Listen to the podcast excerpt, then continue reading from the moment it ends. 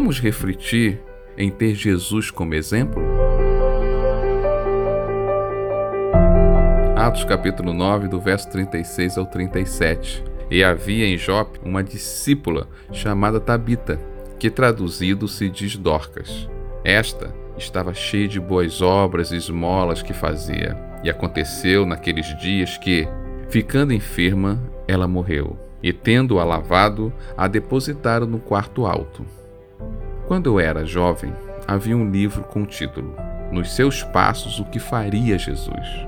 Ele foi um best-seller na época, virou filme tudo, que por acaso está disponível no YouTube. Eu amava o título desse livro. Era desafiador. Imagine começar o dia perguntando: o que faria Jesus hoje no meu lugar? Como iria falar com a minha esposa? Como iria educar meus filhos? Como seria sua atitude no meu trabalho? E quais seriam as suas atitudes diante dos meus opressores? É algo tão desafiador que parece algo fora da realidade humana. Não fomos chamados para ser imitador de Cristo? Gosto da história de Tabita, que também era chamada de Dorcas, uma mulher que tem uma biografia pequena, bem breve na Bíblia, mas poderosa. Ela estava cheia de boas obras e a sua generosidade com as pessoas carentes é algo visível e que impactava as pessoas mas o que mais gosto da biografia dela é como é apresentada. Ela era uma discípula de Cristo. Não se referiam a ela usando um título, mas uma condição pessoal. Ela era uma imitadora de Cristo, pois este é o desafio de um discípulo: imitar seu mestre, seguindo seus passos. Porque, nos dias de hoje, é tão difícil conhecer pessoas como Dorcas. Entre tantas respostas, vou dar apenas uma.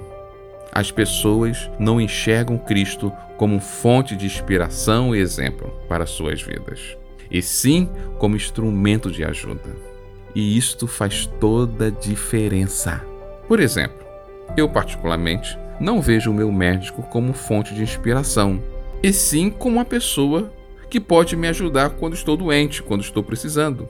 Consequência disso é que não tenho vontade nenhuma de ser médico ou seguir o seu exemplo. Às vezes, não ouço nem seus sábios conselhos para ajudar na minha saúde, como fazer exercício, evitar o sal, a gordura e o açúcar.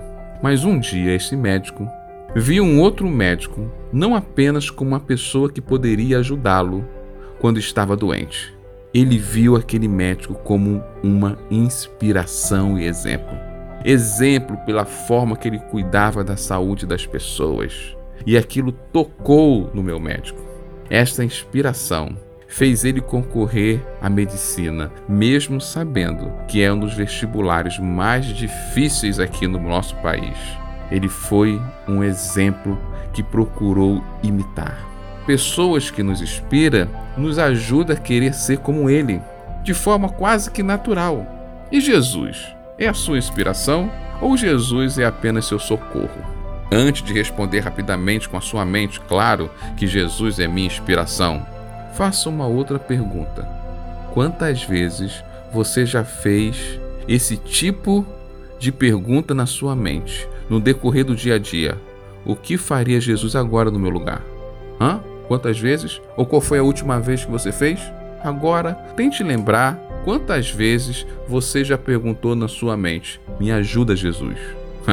não faz muito tempo, não é? Deixe Jesus ser a sua fonte de inspiração e exemplo, para que você possa imitá-lo. Depois, que ele seja sua fonte de socorro também. Esta é mais uma reflexão para a vida, pois a fé vem pelo ouvir, mas a transformação pelo agir. Deus te abençoe.